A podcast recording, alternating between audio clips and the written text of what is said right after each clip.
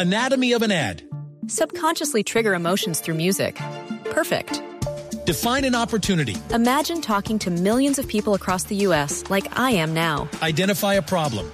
Creating an audio ad is time consuming. Offer a solution. Utilize cutting edge AI.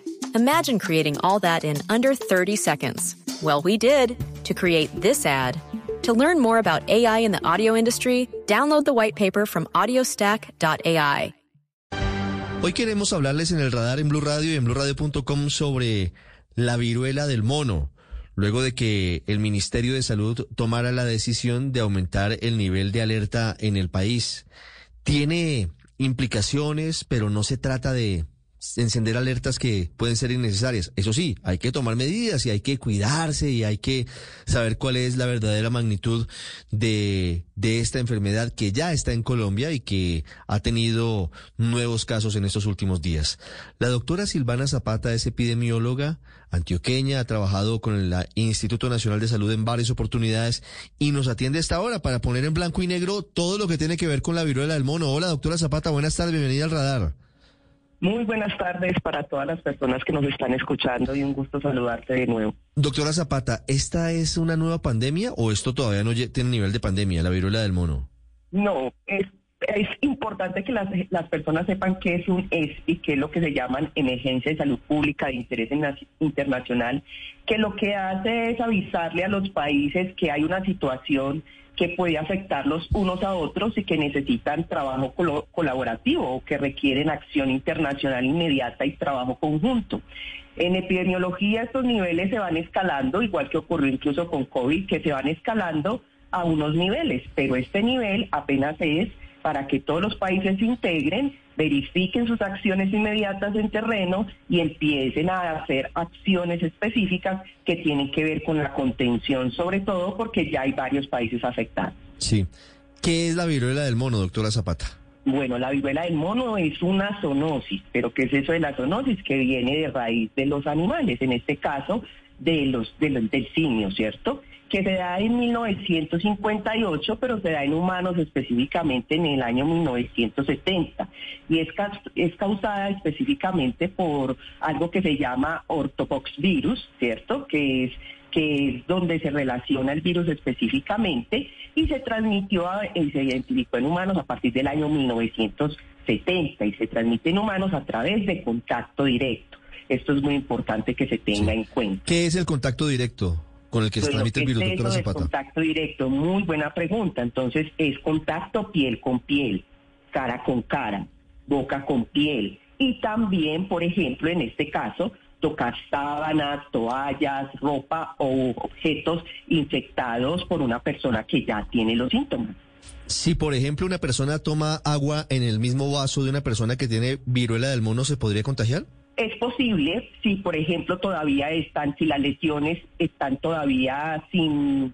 Las personas que son, se infectan, voy a especificar muy bien esto aquí para que la gente lo sepa, eh, son aquellas personas que tienen las lesiones cubiertas de costras. Entonces, si, por ejemplo, la persona todavía tiene las lesiones cubiertas de costras y estas costras se han no se han caído y puede tener este tipo de objetos, puede todavía contagiar, porque yo no contagio solo hasta que estas costras se han caído y se ha generado una nueva capa debajo de mi piel. Entonces ahí tendría que tener mucho cuidado. Por eso se pide ese aislamiento tanto de los objetos que usa la persona infectada como también si todavía tiene las erupciones muy recientes. Sí, mire, me adelanté un poco y creo que es mi error, doctora Zapata. ¿Cuáles son los síntomas de la viruela del mono? los síntomas específicos eh, que pueden ocasionar son específicamente fiebre, eh, que los ganglios linfáticos se inflamen, puede tener dolor de cabeza, dolor muscular, muy poca energía y específicamente esa fiebre tiene, puede ser mayor a 38, a 38 grados centígrados y también luego aparecen una erupción de unas ampollas, que esas ampollas pueden ocurrir en la cara, en las manos, en la piel, en el cuerpo, en los ojos, en la boca, inclusive en áreas genitales. ¿Cuál es el periodo de aislamiento ideal para una persona que sea diagnosticada con la viruela del mono, doctora Zapata? Bueno, la ideal es que sea hasta 21 días, pero que la persona eh, ya no es contagiosa. Mira que el, tiempo es bastante largo hasta que las lesiones eh, tengan esa segunda costrica, se caiga la, primera costrica y luego tengamos la segunda. Entonces el tiempo máximo puede ser hasta 21 días, de tres hasta tres semanas, ¿cierto? Pero eso puede variar dependiendo del paciente. ¿Cuál es la clave? Que si la persona tiene viruela del mono, cuando ya se le caigan sus primeras postras y luego tenga su primer... Anatomy of an ad. Subconsciously trigger emotions through music. Perfect. Define an opportunity. Imagine talking to millions of people across the U.S. like I am now. Identify a problem. Creating an audio ad is time consuming. Offer a solution. Utilize cutting edge AI. Imagine creating all that in under 30 seconds. Well, we did to create this ad. To learn more about AI in the audio industry, download the white paper from audiostack.ai.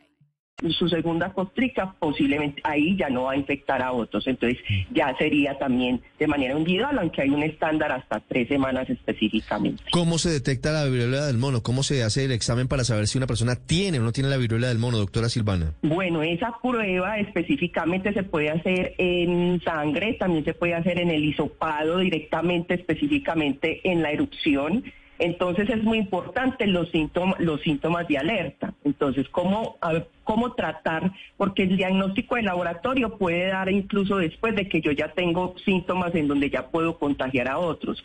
Entonces, ¿qué es lo importante? Identificar primero que ya sabemos que se da en diferentes países ya sabemos, tenemos que saber cuáles son los países en donde está presente. Pero además de eso, de dónde están los países presentes, eh, esos eventos que a veces también pueden ser algunos super propagadores, donde hay muchas multitudes. Entonces, si tengo una persona que ha viajado a un lugar eh, donde hay síntomas o que de pronto tuvo contacto directo y ha tenido fiebre, lo que dijimos ahorita, eh, cansancio, malestar general, tiene dolor de cabeza, se le han inflamado los ganglios o empiezan a aparecer esa erupción de esas ampollas en la cara, en las manos o en cualquier parte del cuerpo, inmediatamente informar a su servicio de salud para que le hagan la prueba y se pueda detectar a tiempo y hacer el proceso del aislamiento de contactos. Entonces, lo que tenemos que aprender como comunidad, sobre todo, es identificar los síntomas saber que tenemos una ventaja en estos momentos muy importante porque tenemos muy buen rastreo de contactos, los equipos de vigilancia nacional han estado supremamente juiciosos con esos, entonces seguir identificando los casos a tiempo, identificar los casos a tiempo es supremamente importante porque nos permite contener las personas que fueron contactos estrechos, nos permite contener a la persona que ha tenido los síntomas, pero adicionalmente nos permite tomar acciones adicionales para evitar perder el rastreo de contactos y evitar el, el, comportamiento igual que nos pasó con COVID, que lo perdemos cuando ya se vuelve comunitario. Es decir, cuando ya no sabemos una persona con quién se contagió. Entonces, tenemos una ventaja de oportunidad muy grande y es tratar de eh, seguir conteniendo como lo estamos haciendo para evitar el contagio comunitario. ¿Qué tan alta es la posibilidad de que una persona con viruela del mono sufra complicaciones de salud? Tenemos un grupo, tenemos un grupo de riesgo que son los niños, las mujeres embarazadas y las personas inmunodeprimidas. Esos son como los grupos que reportan en la literatura que han tenido mayor número de complicaciones. Y mira que eh, ocurrió igual con COVID, también habían unos grupos específicos, aquí también hay unos grupos específicos, entonces tenemos que tratar de que esos grupos específicos no se llegue a la transmisión comunitaria para que estos no tengan consecuencias graves que pueden ser consecuencias de, de inclusive neumonía, algunas afectaciones clínicas más graves que los pueden llevar a la hospitalización, entonces tenemos que evitar que se contengan, tenemos que evitar que se propaguen más y contener muy bien los casos. Doctora Zapata, recomendaciones. ¿Qué debemos hacer, qué no debemos hacer para contener el avance de la viruela del mono en el país? Bueno, lo principal, eh, saber todos tenemos un papel importante, desde lo individual hasta el personal de salud y los colectivos y los medios de comunicación. Por ejemplo, lo que tú estás haciendo es muy importante, que es informar a la comunidad qué es, cómo se transmite, cuáles son los síntomas que debo de tener en cuenta. Desde el nivel individual, todos los colombianos debemos de saber, a pesar de que sea algo que, que para algunos pueda ser poco probable, todos saber qué es, cómo se transmite y por qué, por qué es que está ocurriendo y de qué países viene ¿cierto? Preguntar a nuestros amigos si tenemos amigos que han viajado, si estuviste en un, en un país donde ya hay alta circulación o circulación comunitaria, si estuviste en un lugar aglomerado, recuerda vigilarte con tus signos y síntomas, puedes tener estos y estos síntomas. Tener muy buena higiene de manos siempre va a ser importantísimo eh, y preguntarle a la persona, por ejemplo, si yo estoy con ella y viajó, si tuvo contacto contacto estrecho. Aquí es muy importante ser muy abiertos y decirla contarle a la persona la verdad, la verdad de donde yo estuve, con quién estuve sin estigmatizar. Pero conocer sobre la enfermedad, cómo se transmite y cómo cuidar a la familia y a los que estamos cercanos en caso de que haya una infección es muy importante. Y creo que lo que ustedes están haciendo hoy de informarle a las personas esto que yo les acabo de contar eh, nos permite tener más información porque una persona informada puede contener muy bien una enfermedad porque sabe qué hacer, cómo hacer y a dónde acudir en caso de ser necesario. Anatomy of an ad. Subconsciously trigger emotions through music. Perfect. Define an opportunity. Imagine talking to millions of people across the U.S. like I am now. Identify a problem. Creating an audio ad is time consuming. Offer a solution. Utilize cutting edge AI. Imagine creating all that in under 30 seconds. Well, we did to create this ad. To learn more about AI in the audio industry, download the white paper from audiostack.ai.